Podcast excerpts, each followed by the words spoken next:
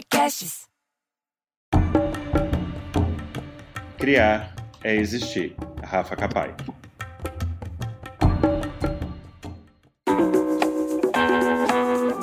Sejam muito bem-vindos, inspiradores, para um novo episódio do Arte de Inspirar, o podcast para quem busca conteúdo transformador. Eu sou o Vitor Bastos e vamos apresentar caminhos práticos para construir uma carreira de sucesso na arte de inspirar o outro e por meio da experiência do outro.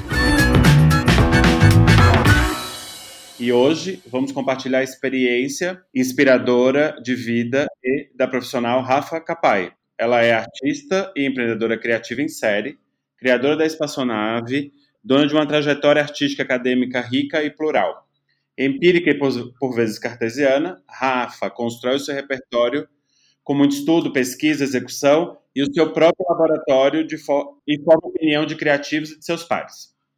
É, a Rafa fala de diversos assuntos, entre eles inovação, nova economia, empreendedorismo, negócios. Tem uma linguagem super simples e a linguagem é sempre pra, com aplicações muito práticas para gerar mudanças positivas no cotidiano e além de tudo isso que ela fala, hoje a gente vai falar bastante sobre criatividade.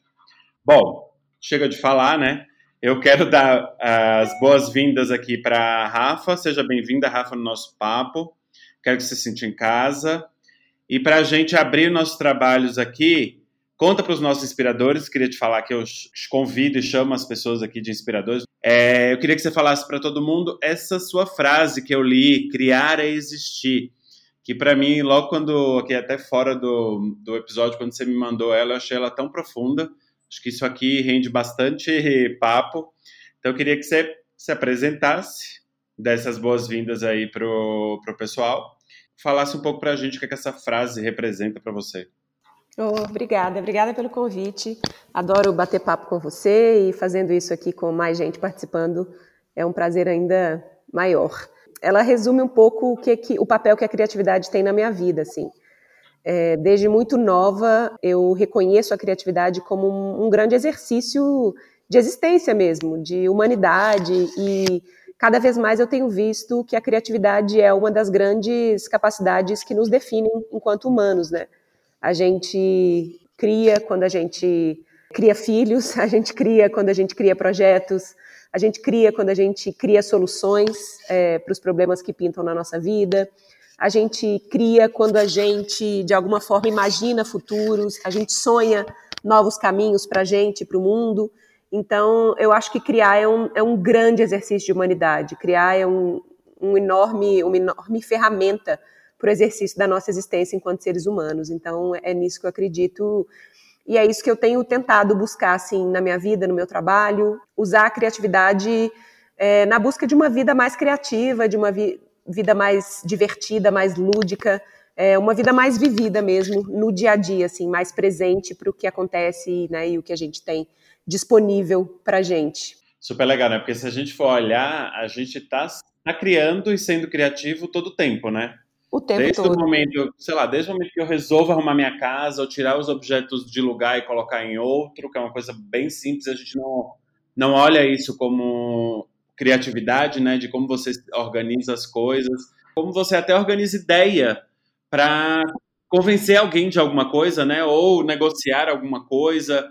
É, outro dia até ouvi de uma pessoa, é, é, num dos papos de mentoria que eu faço, a pessoa falando assim, ah, mas eu tenho muita dificuldade em ser criativo. E na hora me veio um pensamento e me veio essa coisa do, meu, criatividade nada mais é do que o pensamento em ação. Imagina criador de conteúdo, alguém que trabalha, negocia. E se eu falasse isso? E se eu fizesse tal coisa? E se, e se? São tantos e se, e que se todos esses se virassem movimento, virasse conteúdo, virasse ação, a gente estava repleto de coisas, né? Durante da nossa existência mesmo, do acordar, viver o dia é, estabelecer nossa rotina e acabar. Quando a gente para para pensar, a gente criou mil coisas durante o dia e a gente viveu mil coisas que são é, criativos e que são conteúdos e são coisas que a gente pode aproveitar na vida, né? Sim, a gente tem essa, essa mania de deslocar a criatividade para um âmbito como uma habilidade fora do comum ou como uma, uma habilidade para além, né? só que grandes gênios, grandes artistas é, têm. Isso era no passado, né? Antigamente a gente achava que recebia a criação, né? A criação era muito conectada com aquilo que era divino e que vinha do outro, e eu só era uma espécie de, sei lá, uma espécie de canal para aquela né? criatividade. Né? Exato. Uhum. E aí, nessa época, sei lá, na, antes da Renascença, se não me engano, ainda durante, os artistas nem assinavam suas obras, porque eles não reconheciam que aquilo era deles, eles reconheciam que aquilo vinha de fora, vinha do externo, né? É, mas felizmente a gente hoje já sabe que a criatividade existe sim um, um componente é, biológico de DNA, mas ele não é determinista no sentido de que eu acredito que todos nós somos criativos. Se a gente parar para receber, para prestar atenção exatamente como você falou, né, a partir dessa, dessa negativa dessa pessoa, se ela parar para reparar o dia dela e quantas soluções criativas ela não inventou para sobreviver, para viver, para, enfim, para lidar com o dia a dia dela, ela vai perceber que a criatividade está muito mais nesse nível aqui, nesse nosso nível mundano, do que num nível extra, né, fora de nós, assim. É, eu acredito sim que a gente se conecta com ideias, com canais, etc. Mas eu acho que é isso que você falou, a ação tá é no dia a dia mesmo. E, e desmistificar essa coisa do extraordinário, né? Ai, que os criativos são pessoas extraordinárias, só eles conseguem fazer grandes obras, grandes coisas e e, e considerar que a gente está sendo criativo o tempo inteiro. Assim, eu estou numa num momento e numa vibe muito de que a existência e a forma que a gente conduz as coisas é, tem muito sentido e muito valor. Por quê? Tenho percebido grandes movimentos, principalmente no universo de startup, empreendedores de sucesso, essa essa exigência, uma cobrança e uma necessidade do tempo inteiro. A gente está lendo coisas e lê livro e consome conteúdo. E, e às vezes dá uma sensação de que quando você não faz isso, não tem valor, né? Eu tenho falado muito essa coisa do, do, da criatividade, o movimento, o pensamento em ação, muito por conta disso também, porque tem negócios belíssimos, tem empreendedores, e aí no seu universo do empreendedorismo criativo deve ter coisas incríveis que são feitas, que são produzidas, e que não tem essa exigência do o melhor livro, a maior, tem que ter estudado em Harvard, tem que ter lido uhum. todos esses, esses escritores. Cara, eu acho que a gente vive e vencer o dia e, e, a gente, como até como empreendedor, a gente vive tantas situações em que tudo isso pode virar história, que tudo isso pode virar referências para outras pessoas, né? E que tudo isso exige da gente criatividade. Trabalhar exige da gente criatividade, né? É, e eu, e eu, não, e eu acho, acredito que não exista fonte maior criativa do que a nossa própria história, o nosso próprio capital criativo, o nosso próprio capital intelectual, as coisas que a gente é, que a gente viveu, que a gente aprendeu, as pessoas que a gente conheceu, né? Muitas vezes a gente fica buscando muito fora e a gente esquece que já existe um tesouro enorme, assim, a ser lapidado interiormente, sabe? É, concordo super com você, assim, a criatividade, ela Existem diversos teóricos que pensam a criatividade, mas basicamente a gente está falando de input e de output, de entrada e de saída. É, se eu tenho input demais também, talvez eu não consiga dar saída daquilo, porque é tanta referência, é tanta coisa, que eu vou me perder no meio daquilo, né? E ao mesmo tempo também, se eu só dou saída, saída, saída, se eu só fico produzindo como se eu fosse uma fábrica e não um ser humano criativo produzindo, em algum momento essa fonte seca também. Então a gente tem que ter esse equilíbrio é, interno nas nossas, nas nossas rotinas entre o, o, input e o output, né? Pesquisar, ter um momento de, de dessa, dessa informação de, é, decantar, que é como eu gosto de chamar, e aí em algum momento vem um insight, aí você coloca em ação. Então esse processo ele é muito gostoso. No momento em que ele passa a ser acelerado mais do que ele precisa, porque a gente tem que fazer igual o outro, porque tem gente fazendo, porque o conteúdo tem que sair naquele prazo igual pão que sai toda manhã às cinco, né? Não sei, a gente começa a perder um pouco esse ritmo interno de produção que é mais natural assim. Eu tenho cada vez mais tentado descobrir um ritmo que é um pouco menos frenético, mas ao mesmo tempo é que me permite criar coisas que eu falo, legal, acho bacana isso que eu criei, tô, tô feliz de ter feito isso. E, oh, Rafa, isso me remeteu a uma coisa que a gente ouve muito e, e às vezes tem gente que fala, ah, eu sou especialista em ócio criativo. Existe ócio criativo? Isso que você está falando dessas pausas são momentos em que você vive, sei lá, vive a natureza, ou lê, ou estuda, ou isso, isso contribui com a, com a criatividade? E existe essa palavra, assim, existe essa história do ócio criativo mesmo? Existe o ócio criativo, né? O Domênico De Masi é, conceituou isso. Agora, o problema é no momento em que o ócio criativo passa a ser justificado por um output criativo, ou seja, eu vou descansar porque eu preciso produzir mais, ele deixa de ser ócio. Ele passa a ter uma função muito clara na produção industrial dessa ideia e dessa criatividade, sabe? Então, o ócio criativo, ele, é, ele, ele não tem função. Ele não deveria ter função. O que a gente fez, a gente meio que industrializou o ócio criativo. A gente passou a usar o ócio criativo como a gente usa a meditação. Ah, eu vou meditar para ser mais produtivo. Não. Se eu meditar, possivelmente serei uma pessoa mais, mais produtiva. Mas a meditação em si, ela, ela, ela é por si só, ela já tem ela já é importante, já é válida, independentemente se ela vai te ajudar a ser mais produtivo ou não. E o ócio criativo é a mesma coisa, né? É, eu acho que a gente industrializou o ócio criativo e não, não, não imagino que tenha sido isso que Domênico De Masi pensou quando ele, quando ele escreveu o livro, sabe? E é muito, eu imagino que é, é essa, essa coisa que você falou é bem interessante, né? Porque é, é como colocar em caixinhas, né? A caixinha do ócio criativo, então e aí você deixa de ter ócio e passa a estar tá ali com a cabeça pensando como a, a dificuldade de muita gente tem em meditar, né? Porque você está pensando que aquilo ali tem obrigação de te gerar uma outra coisa. Quando na, quando na verdade deveria ser, não, eu estou aqui, vou meditar e, e vai vir o que tiver que vir, da mesma forma que eu vou não fazer nada. E, e nesse momento de total liberdade, onde a gente vai estar, tá, vou chamar isso de momento de paz, né? Que é o, a cabeça não está tão acelerada, a gente não está no ego, a gente não está naquele momento de muito barulho. Nesse momento de paz é que vem os grandes insights, né? Os insights poderosos de ideias, coisas que talvez está dias ali tentando resolver uma situação e nesse momento de paz vem essa resposta num clique que, que, a gente não entende de onde vem, porque de fato não tem explicação, né? Deveria ser um pouco disso, né? E não a gente tá ah, não, então agora eu vou andar no parque, porque aqui no parque vai vir aquele insight, eu estou precisando colocar para fora. Pronto, ferrou. Sim, ferrou. Já tá todo o barulho, né? Já bloqueou todo o fluxo, né? É, é, exatamente isso, assim, a gente, a gente busca ROI em tudo, sabe? A gente está buscando retorno de investimento em tudo. E as coisas por si só já têm já tem, já tem benefícios incríveis se a gente estiver presente vivenciando aquela coisa, né? E não se eu estou igual você falou, meditando porque eu preciso que isso me gere resultado, né? Então, é, isso eu acho que é um grande ensinamento. Uma vida criativa, é, ela ela está menos ligada à produtividade da criatividade, ela está mais ligada à presença, a, a, como eu vivo, como eu de fato estou presente. Eu passo por várias coisas ao longo do meu dia, ao longo da minha vida, e eu tento estar presente nessas coisas, né? E não pensando já na próxima ideia, pensando já no próximo insight, pensando já no próximo projeto, sabe? Criatividade tem a ver com autoconhecimento? Nossa, eu acho demais. Eu acho que essas duas coisas elas são absolutamente conectadas. Criatividade para mim tem muito a ver com é, fugir dos padrões, né?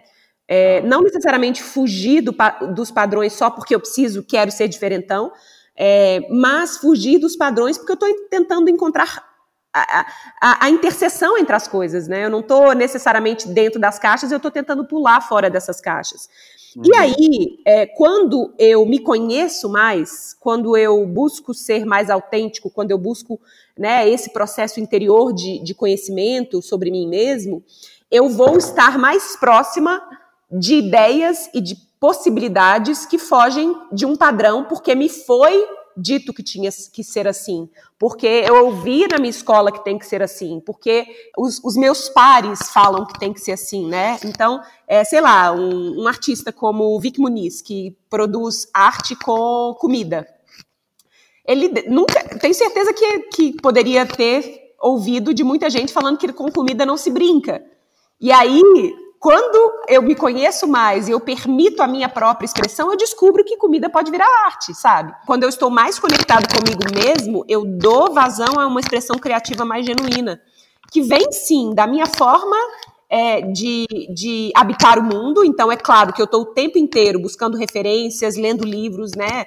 Não que eu tenha aqui, mas a gente está o tempo inteiro absorvendo o que o mundo tem de informação para nos dar, seja caminhando numa, numa mata, é, na natureza, ou seja indo ao cinema, por exemplo, hoje em dia um, drive-thru, é, um drive-in. Mas é, quando eu estou mais conectado comigo, eu, eu, eu, tenho mais chance de buscar uma expressão que seja genuína e não uma expressão que seja pautada pelo que me foi dito que deveria ser, pela norma, pelo tem que. Né? Se eu estou conectado, eu falo muito mais em si, como você falou, do que eu falo tem que. Né? Agora, se eu estou conectado no outro, se eu estou conectado no externo, se eu estou conectado no que esperam de mim, se eu estou conectado né, nesses padrões na, na, sociais que a gente vive neles, eu vou ficar o tempo inteiro achando que eu tenho que, que eu tenho que produzir desse jeito, que eu tenho que fazer de tal forma. Então, eu acho que um, o autoconhecimento é um grandíssimo aliado da criatividade. Assim, eu, eu vejo que pessoas que conseguem exercer sua criatividade, é, muitas vezes são pessoas também que, que têm um conhecimento de si mesmo bastante apurado. Rafa, isso é bem interessante porque você leva a criatividade para um outro lugar que não é só dos criativos, vamos chamar assim, não é só do diretor uhum. criativo, não é só do artista, não, é qualquer pessoa. Porque por que, que eu queria trazer isso para cá? É, eu tenho um ouvinte aqui que é desde gente que está agora fazendo macramê porque quer vender, eu tenho gente que está empregada em é, tem, tem trabalha em empresas de tecnologia, eu tenho eu tenho assim tá bem nosso nosso público está bem misturado, uhum. bastante. Uhum. E aí eu acho legal trazer essa, essa, essa, essa simplicidade, esse exemplo de criatividade, porque parece que é uma coisa que está fora da gente, né? E eu uhum. tive uma experiência muito interessante numa empresa que eu trabalhei. Eles contrataram um consultor para fazer um trabalho de, de, criatividade e inovação. E era um trabalho de criatividade e inovação para processos que já existiam. E foi muito interessante a gente repensar o, as, o, o que já existia com outro olhar e que, na verdade, nada mais foi do que colocar ali insights de, diferentes do que a gente já estava vivendo e pensar nas possibilidades de fazer esses processos acontecerem. Né? E isso também é criatividade, isso também é inovação, né? Sim, sim. A gente faz do mesmo jeito, porque a gente tem recebido inputs semelhantes sobre aquelas coisas. Então, eu estou pesquisando muito atualmente sobre construção modular, né, que é um tipo de construção super inovadora. As, as, as, as casas são construídas em fábricas e chegam praticamente prontas e etc. Só que durante muito tempo a gente constrói no Brasil, no mundo, do, do jeito que a gente constrói, a construção civil está daquele jeito, porque a gente foi criando padrões, né? Os padrões são ruins para a indústria, os padrões são ruins para o sistema? Não, os padrões são importantes. A gente só, só vive em sociedade hoje porque a gente se organizou em padrões. Esses padrões são essenciais para a manutenção é, de, de, qualquer sociedade. Está aí uma Constituição que é um padrão de um país, né, o que deve, o que pode, o que não pode ser feito. E se a gente joga a Constituição fora, a gente perde muito. O que a gente não pode é achar que o padrão, especialmente, não estou falando de lei, né, mas estou falando da nossa vida cotidiana, que o padrão é o único jeito de ser feito. E é muito louco, é só a gente perguntar para as pessoas, né, as pessoas que não estão tão exercitando a sua criatividade, a gente perguntar por que, que isso é assim? Ah, porque tem que ser, porque é assim desde sempre. Ah, porque há tanto uhum. tempo já se faz assim, né? Essa resposta é também uma resposta padrão, né?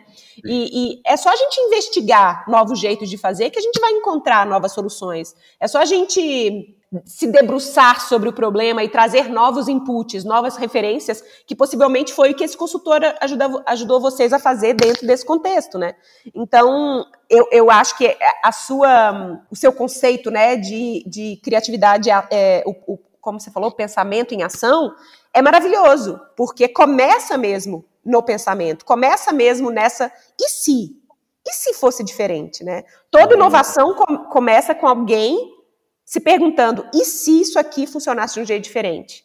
E aí, é claro, tem bastante trabalho envolvido, não é, não é da Oreca para a ideia, não é, né? A gente sabe que a Oreca é um, é um dos primeiros passos do processo. Você vai precisar de uma longa caminhada para colocar isso em ação e realmente fazer essa inovação acontecer. Mas se não tiver o e se, se você trocar o se por ah, é assim, porque é assim, você não vai sair do lugar. O e se é o início desse primeiro passo. Início do primeiro passo é fundamental, né? Porque Essencial. você questionar, né? Quando você estava falando de padrão, tem uma coisa que eu falo bastante que é que é a síndrome da Gabriela, né? Eu nasci assim, eu sou sempre assim, né? Perfeito. E empresas, e empresas têm muito isso. Você entra numa empresa nova, eu trabalhei muito no mercado corporativo e tinha muito isso. Você começava a questionar as coisas. Não, mas por que, que faz assim? Por que, que tem que ir desse jeito? Ah, mas é porque a gente sempre fez assim. Então tem essa coisa da síndrome da. Maravilhoso. Da, da Gabriela, de, de achar que tem que acontecer porque sempre aconteceu desse jeito.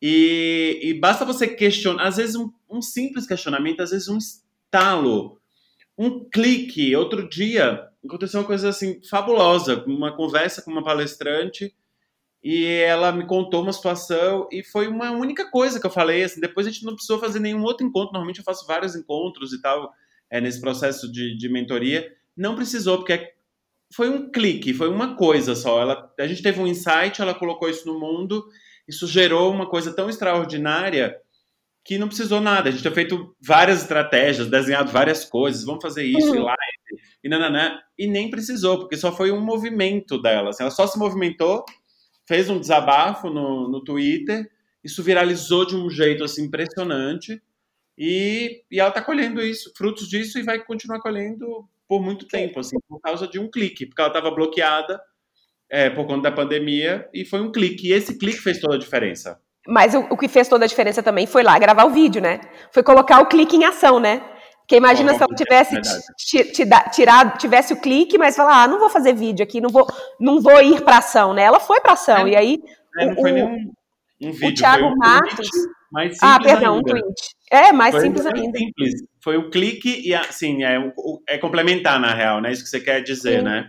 Exato, eles, eles são coadjuvantes, né? O, o Thiago Matos, é, da Aerolito, né, ex-perestroika, ele fala, mexe na rede que a rede mexe de volta. O Neil Gaiman, né, que é o escritor Neil Gaiman, que já escreveu diversos livros e tal, ele, ele fala que o nosso trabalho como criadores, e aí serve para qualquer pessoa, é colocar o máximo de garrafas no mar que a gente puder.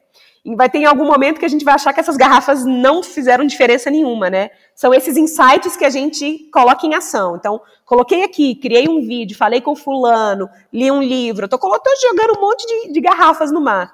E aí vai ter um momento que a gente não vai, não vai voltar nenhuma e a gente vai falar, nossa, todo esse esforço que eu estou fazendo, ele não está dando resultado nenhum. Em algum momento essas garrafas começam a voltar. E as pessoas começam a responder essas garrafas, né?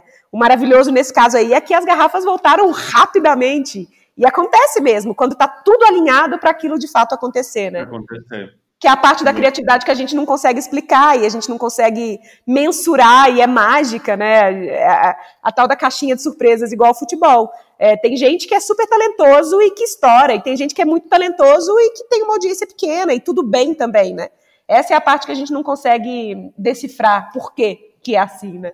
Exato. E às vezes é engraçado, né, isso que você está falando, que tem momentos que tem conteúdos, tem pessoas que são tão parecidas até, ou tem pensamentos na mesma linha de direção, e você uma pessoa que está lá assim, bombando, e a outra não saiu do lugar e, e, e tá ali fazendo, e não é porque não está fazendo, está produzindo, está fazendo, tem uhum. também um conteúdo muito relevante, mas a, a gente não sabe qual, qual é o clique, né? Por que, que um vai e que outro não vai? Sim. E, falar em por que, que um vai e outro não vai, quando as pessoas te procuram, Rafa, até para fazer seus cursos, mentoria e tal, tem um, um, certo padrão de bloqueio de criatividade? Não tem? Está é, muito ligado a alguma. Tem alguma característica específica de bloqueios de criatividade ou varia muito cada universo, cada pessoa é um universo? Ah, eu, eu, claro, cada pessoa é um universo, mas tem os mais comuns, né? Por exemplo, eu não tenho tempo para ser criativo, eu não sou criativo, então se eu nunca fui criativo, eu nunca vou ser criativo. Tem o bloqueio, por exemplo, de desse da escola, eu aprendi assim, então eu não vou tentar fazer diferente. Tem esse bloqueio que está muito relacionado ao meu universo, né? Que criatividade não dá dinheiro para quem está querendo usar a criatividade como meio de vida. Mas eu acho que é, é muito legal a gente investigar os próprios bloqueios, né? Porque eles falam muito sobre a gente, a nossa própria criatividade. Assim. Então, quando, você que está ouvindo a gente, quando você pensa em criatividade, o que, que vem, né? Qual é essa vozinha que vem? Ela vem falando, não, realmente eu sou criativa, ou não, vem, ah, eu não, nunca fui criativa e acho que nunca vou ser, ou vem, nossa, talvez eu não tenha sido a pessoa mais criativa nos últimos anos, mas eu acredito que eu posso mudar e fazer diferente, né? A forma como a gente a gente responde a, a, a, até mesmo ao desejo de ser mais criativo já nos fala qual é essa crença que está guardada, né? E, e, varia muito. Depende da escola onde a gente estudou. Eu estudei numa escola montessoriana. E eu falo sempre, quando eu estou falando de criatividade, eu falo disso, assim, que eu tenho uma sorte enorme de ter estudado numa escola montessoriana, porque eu tinha permissão eu podia fazer de tudo, sabe? Eu, eu fiz, fiz esporte, Olimpíada, ao mesmo tempo participei de clube de ciências, fui para as artes, fiz teatro, fiz de tudo e, e existia permissão para experimentar e fazer tudo. E eu acho, acredito que a, a, essa permissão me ajudou a ser uma pessoa mais criativa, também com a educação que eu tive em casa. Só que, ao mesmo tempo, eu, eu me comparo com Bruno, meu marido, que durante a, a infância e, e, adolescência estudou num colégio é, é, batista um, um, colégio bastante rígido e que não tinha muita permissão para fazer as coisas. Ele conta que uma vez chegou, é, ele e os amigos pediram para tocar uma música na missa e eles tocaram é, heavy metal na missa porque eles não tinham permissão para nada, que eles quiseram extrapolar o máximo de permissão que eles, que eles podiam e foram lá tocar um Black Sabbath em plena missa, né? E aí levaram levaram o castigo que, que, que acharam que eles mereceram. Só que o Bruno também é um cara super criativo. Então, é claro que a educação que a gente teve, a formação que a gente teve, os pais que a gente teve, tudo isso pode interferir, sim, diretamente na, na nossa capacidade de exercer essa criatividade, mas não é determinista. Porque se fosse determinista, todo mundo que estudou num colégio rígido e não teve permissão para ser criativo na infância e na adolescência e pré-adolescência, talvez não fosse, né? Então, isso que eu acho que é o ensinamento mais importante é, da, da, da, da, criatividade. O John Cleese, né, ele fala, o comediante, ele fala que a criatividade é uma forma de operar. E a gente pode mudar a forma da gente operar a qualquer momento da nossa vida. Eu posso mudar a forma que eu opero quando eu tiver 80 anos de idade. Eu posso operar diferente. Então, eu acredito muito que, que, que ser criativo não é, não é ou é ou não é, sabe? Eu acho que a gente, a gente se torna ou a gente retorna para um espaço mais criativo, porque, na minha opinião, a, a, grande maioria das infâncias foram infâncias bastante criativas. E não tem idade, né? Não é uma coisa que está ligada não, à idade. Né? Tem tanta gente. Tem. E agora, com o movimento da longevidade, a gente está cada vez vivendo mais. A gente tem visto tantos é, exemplos de movimentos criativos, até na longevidade, você vê as pessoas despertando para isso. Às vezes uhum. eu fico pensando que a gente se coloca também, eu, que eu imaginava, falava, ah, eu não sou criativo o suficiente, mas porque criatividade para mim me remetia a essa coisa do Pablo Picasso, uhum. sabe, as, obras, as super obras geniais. Não, não, então me, e aí me colocava muito nesse lugar de, meu, não, não é isso, né? E, as outra, e outra coisa que eu acho que me impedia de ser criativo, e não sei se isso é uma, um padrão comum, é o medo do, do julgamento. Uhum. Esse, esse é, é, é, batata. Esse é batata. Se não todo mundo, quase todo mundo tem. Por quê? Porque é sobrevivência. A gente não quer ser julgado pela nossa tribo e ser, é, sei lá, enxotado da nossa tribo e a gente vai para a floresta ficar sozinho e a gente corre o risco de morrer, né? Se a gente estivesse fa falando dos nossos antepassados muito passados, né? É, então, querer ser é, é, valorizado, querer ser respeitado, querer ser reconhecido pelos nossos pares, por aqueles que estão ao nosso redor, é uma estratégia de sobrevivência que a gente aprendeu há milhares e milhares e milhares e milhares de anos atrás. Então, ninguém quer ser. É, é eu esqueci a palavra, mas quando você é tirado da sua tribo, né? Você, você faz alguma coisa errada e a tribo te, te expele para fora e aí você tem que se virar sozinho. E ninguém quer ser, né? A questão é que a gente não vive mais. Tipo, rejeitado? É, rejeitado e, e fisicamente, realmente é, tirado do ambiente da ah, tribo, tá, né? Tá, tá. É, ninguém quer ser isso. Só que a gente não vive mais em tribos, a gente não vive mais nesse lugar. Né? A gente não vive mais dessa forma. É, a gente tem as leis e as punições para fazer isso hoje em dia. Então, é, é, é, o tal do cancelamento. Todo mundo morrendo de medo de ser cancelado hoje. E a gente pensa duas vezes antes de fazer uma coisa e de criar alguma coisa. Eu entendo, sim, que tem um lugar importante, né?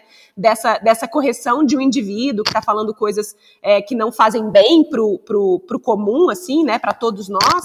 Mas a gente, é, a gente tem um medo um medo enorme, né, desse julgamento externo, né? E a Brené Brown fala que não, não adianta, se você está fazendo alguma coisa criativamente é, importante e mesmo que seja só importante para você, você precisa ocupar o centro da arena, né? Essa frase nem é dela, na verdade, mas ela abre o livro dela falando isso. Você tem que ocupar o centro da arena. Isso é vulnerabilidade. É a gente ir para o centro da arena e não ter certeza se vai vir tomates ou, ou se vai vir flores.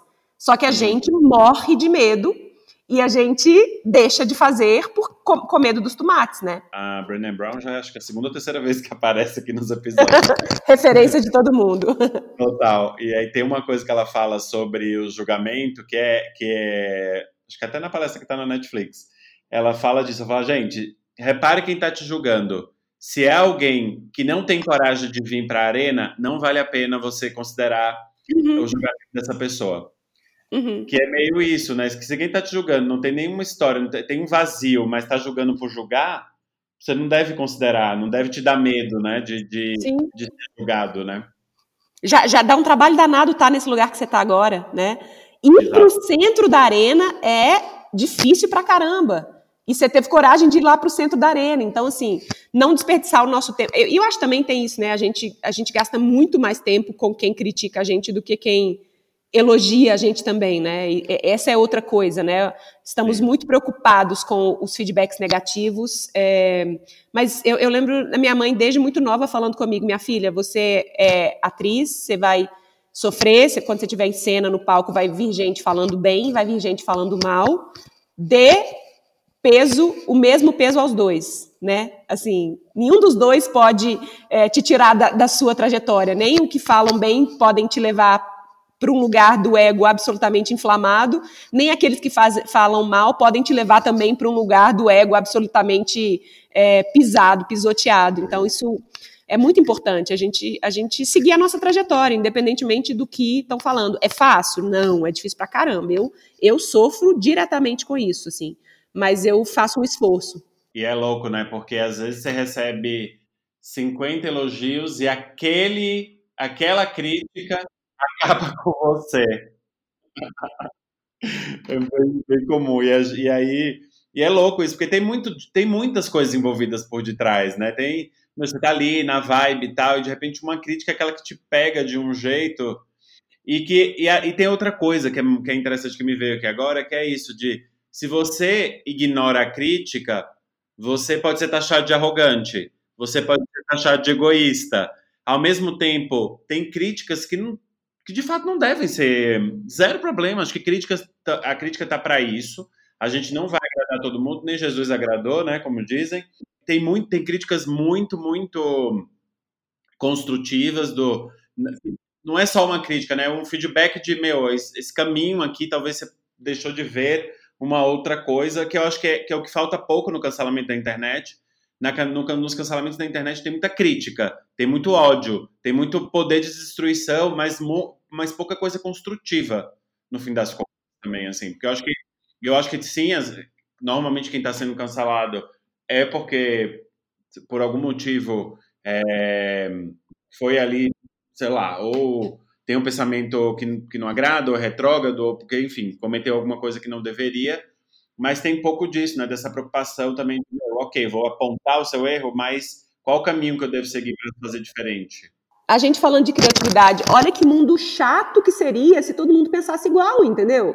Exato. Seria, seria insuportável viver nesse mundo se todo mundo pensasse igual. Então, quando, quando eu simplesmente, né, eu não estou falando de questões muito mais sérias, por exemplo, um, um é, sei lá, um comentário racista, por exemplo, né? Não tô, não tô dizendo isso, mas quando uma pessoa faz um comentário que você não concorda e você prefere não discutir a respeito, não conversar e simplesmente coloca aquela pessoa num outro canto para você não lembrar que ela existe, a gente está fazendo o quê? Colocando as pessoas em caixas e guardando as caixas na gaveta e falando assim, ah, eu não quero saber sobre, sobre isso, né? Não me interessa saber sobre isso.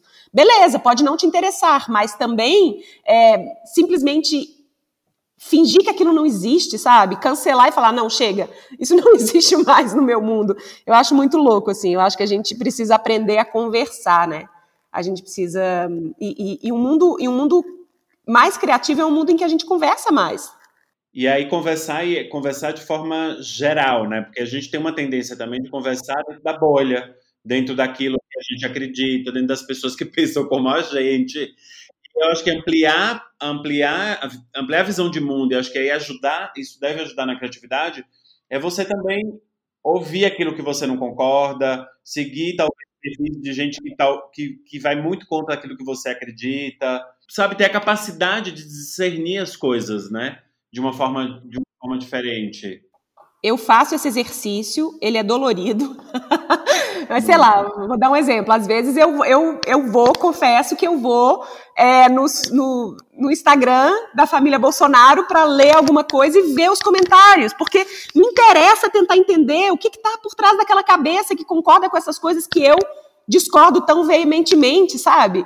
Então, uhum. assim, eu faço, é um exercício quase antropológico de tentar entender o outro, de tentar, por mais difícil que seja, por mais julgamentos que a gente esteja, tenha a respeito daquele indivíduo, é, e eu tenho vários, a gente tem, fazer esse exercício. Ele é dolorido, mas ele é importante para a gente estender, estender pontes, né, em vez de ficar construindo muros. Total. E, e, é importante também ver o, todos os lados, né? Ali tem, tem algum motivo porque a pessoa acredita naquilo que ela acredita. Sim, que seja uma sim. construção, que seja um, um ponto, que seja uma construção familiar, uma questão religiosa, enfim, tem N coisas que faz com que a pessoa chegue num ponto A ou num ponto B. Não importa ele qual, qual seja, né? Sim. Ô, Rafa, eu queria polemizar aqui uma coisa, você deixa? Bora. A sua frase, criar, e, criar é existir, para mim é muito profunda, tá? É, e você falou uma coisa bem interessante durante o episódio, que é essa coisa do, da gente achar as formas de criar, de não se cobrar e tal. Criar e existir também não é se cobrar? Não é muito do lado do se eu não estou criando, eu não existo, se eu não, se eu não apareço, eu não existo? É, eu entendo o seu ponto, mas poderia ser o contrário, poder, poderia ser existir é criar também, sabe? As duas são, são complementares, assim. É, porque para mim, esse criar aí não é o criar da produção, sim, da sim. produção desenfreada, da, da, né, da, da indústria cultural ou da indústria criativa. É, é o, o, criar a própria vida, é o criar o próprio caminho, é o criar a própria história, é criar a própria vida mesmo, sabe? Não é, criar um sinônimo de produção. De, é. Não só, não. Eu, e, e, é isso que eu tenho batido muito nessa tecla, assim. Eu, vi, eu, eu tenho visto, né? A gente está falando muito de criatividade. Eu estudo criatividade há 10 anos, a gente está falando muito de criatividade. E, e, a gente começou a ir para um, um viés da criatividade que, para mim, ele é muito perigoso, especialmente falando depois de ter vivido o oposto de uma vida criativa, que é, uma, que é um burnout, né? Que é um, uma, uma queima é, total de qualquer vontade de criar. Eu cheguei ao ponto de não querer criar mais nada, porque eu tinha ido tanto para esse lado de, de, criar e produzir, e se eu não estivesse produzindo ou criando, eu não existia, eu não me valorizava, né? Eu não, eu não existia para além do criar. Que, que eu acho que a gente tem que prestar bastante atenção, e a sua provocação é muito boa, porque a gente está indo para esse lado, como se criar fosse só produzir. E eu acho que, que não é. Criar é, é, viver, é viver de forma presente, é, é observar o que está ao nosso redor, é inventar os nossos próprios caminhos, é lidar com os nossos próprios desafios, é, é meio que escolher a nossa própria vida, sabe? Criar um caminho que seja próprio e autêntico para a gente mesmo, assim. É, você não acha que a gente está indo muito para isso mesmo, de, de achar que criar é só produzir desenfreadamente? Eu acho. A provocação foi muito mais para a gente chegar nesse ponto mesmo. Eu sabia que, de alguma forma, a gente ia chegar nesse lugar. Uhum. Porque existe essa, essa ditadura da internet, né? De que você tem que estar tá ali, tem que estar tá sendo visto o tempo inteiro. E uma falta de preocupação em qual caminho que você está trilhando, né? E qual uhum. legado que esse caminho está deixando que vai fazer diferença para as pessoas. E aí, do ponto de vista de criação de conteúdo, você como eu, você como você empreendedor, né? Ou uhum. você com o seu próprio negócio. Acho que mais importante do que essa produção em série é, é você ter consistência e estar tá criando um caminho que deixa de fato legados e que ali vão conquistando clientes, fãs, seguidores, etc. E, e vão, e, vão e, e um caminho também que te permite uma vida mais bem vivida, sabe?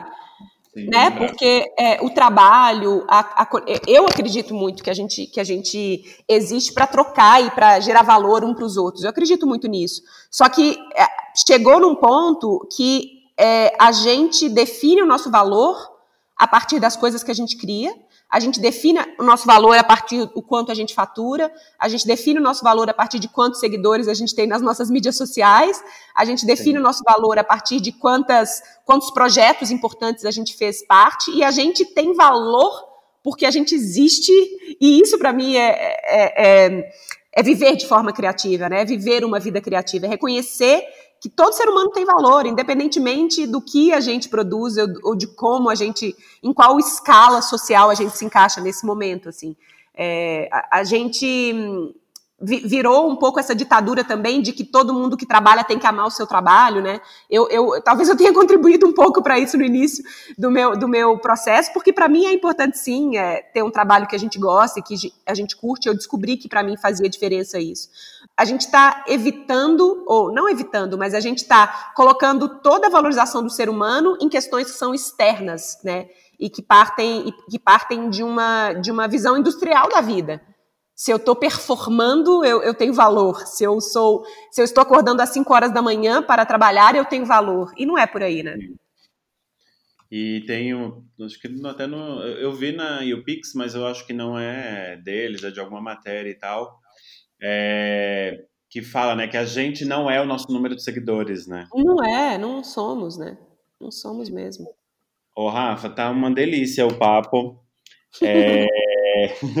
por mim ficaria muito tempo aqui, mas já tem bastante coisa. Eu tenho recebido, apesar de tão, tão pouco tempo que a gente lançou o podcast, o seu vai ser o sétimo episódio. Mas eu tenho recebido feedbacks muito interessantes e um dos feedbacks que eu tenho recebido bem, que eu acho que tenho achado muito interessante, eu até vou criar um nome para esse último bloco, porque ele sempre existiu, é que as pessoas têm me falado que tem tem gente que começou ouvindo podcast indo correr, andar na academia, não sei o que, as pessoas têm me, me trazido uma coisa que é assim, eu tenho que estar ouvindo o podcast com papel e caneta do lado, porque tem muita informação legal que a gente tem tirado dos, dos episódios, tem tirado para eu usar na minha vida. E desde o momento zero, além de trazer histórias inspiradoras, pessoas inspiradoras e tal, ele sempre foi isso, assim, quando eu falo no início que a gente de fato quer trazer aqui é, conteúdo transformador e que dá caminhos práticos, ele de fato tem esse objetivo e na conversa a gente fala muito disso, mas tem um bloco agora que é o bloco que eu sempre paro e peço pro, pro entrevistado é, falar quais são assim as dicas práticas, quais são os caminhos que de fato são são práticos. Pra, e aí, no seu caso, a gente vai seguir nesse caminho óbvio do caminho da criatividade é quais são, vamos imaginar eu até te fiz a pergunta de quais são os principais bloqueios e tal, mas vamos imaginar de forma mais genérica, né, para quem está ouvindo, seja ela CLT, seja ela uma pessoa que está procurando a recolocação, seja ela já um empreendedor, um grande empresário, seja quem for que está ouvindo agora e que precisa de despertar um pouco mais a criatividade ou desmistificar a criatividade, de forma prática, quais os caminhos? Assim, vamos falar em três caminhos que você poderia indicar para a gente. Sim, uma coisa que eu gosto bastante é, é a gente.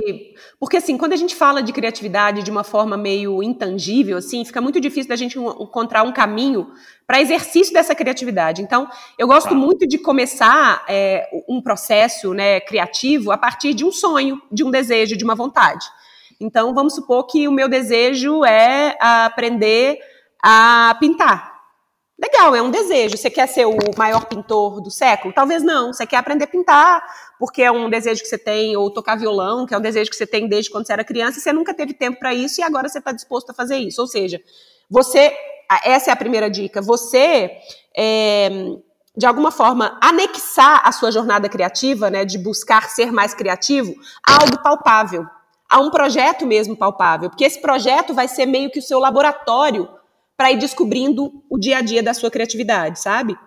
Uma segunda dica Maravilha. que eu diria é você estar tá conectado com outras pessoas criativas ou conviver em outros ambientes onde pessoas se veem como criativos. Então, não estou falando, ah, você vai ter que fazer teatro ou artes, não.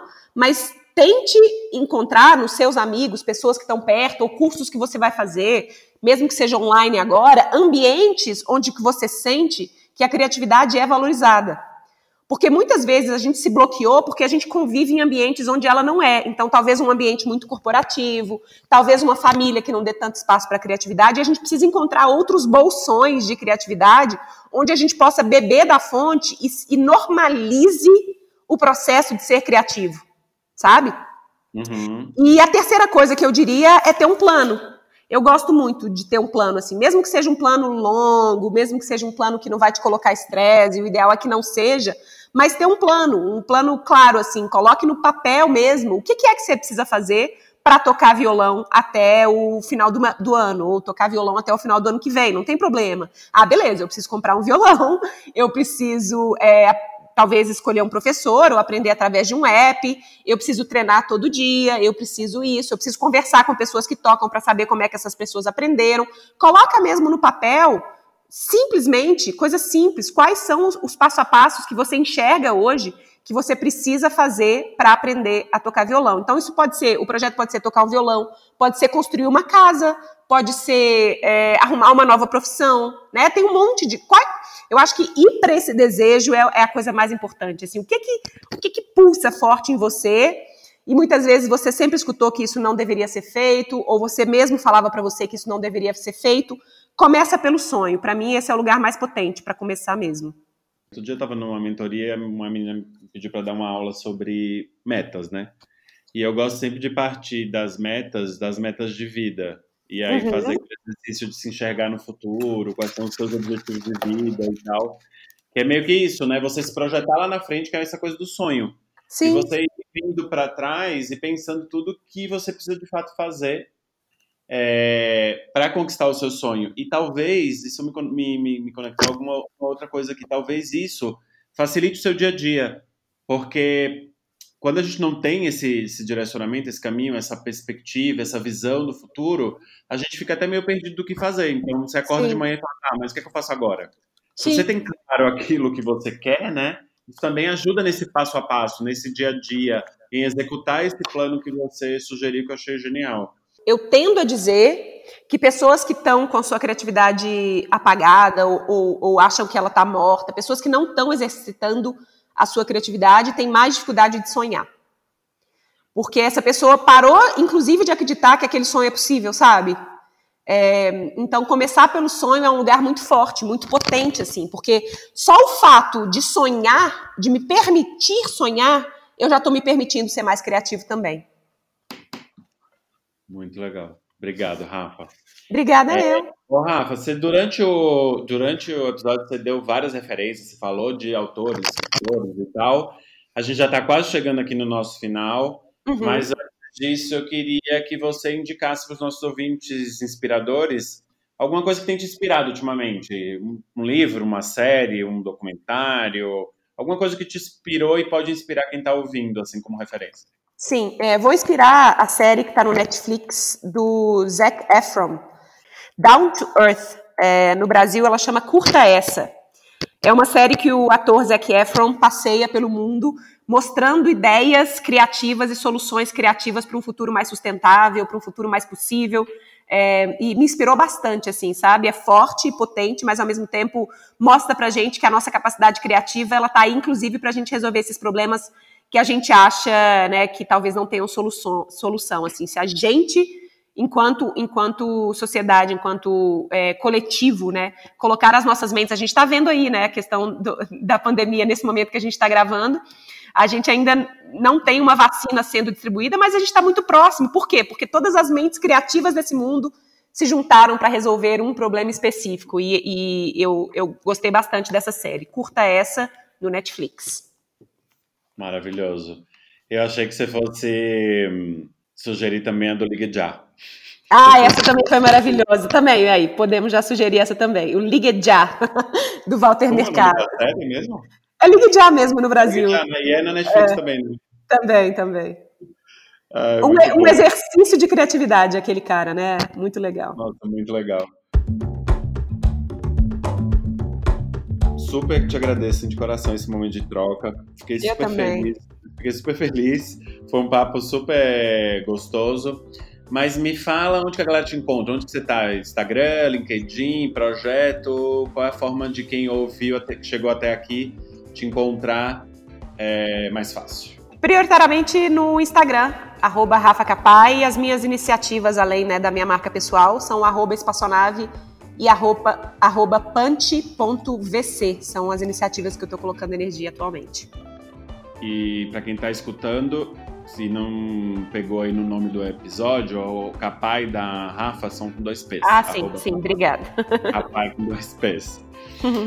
Inspiradores, inspiradoras, espero que esse episódio tenha sido super inspirador para vocês, porque para mim foi sempre, essas conversas com a Rafa são sempre assim. A gente tem um Instagram que é a Arte de Inspirar, então a gente tem, tem feito bastante conteúdo lá, inclusive levado é, insights daqui dos episódios para o nosso, nosso Instagram. Se você curtiu esse podcast, segue a gente para saber dos nossos próximos episódios. A gente está gravando aqui, já é na próxima segunda o, o episódio da, ah, da Rafa. Saiu o episódio com a, com a Dania Hyde, foi bem legal. E eu sou o Vitor Bastos, fundador da Agência de Curadoria de Palestrantes Tambor. Vocês podem me encontrar no LinkedIn com o mesmo nome ou no Instagram da minha empresa tambor.biz. Obrigado e até o nosso próximo episódio.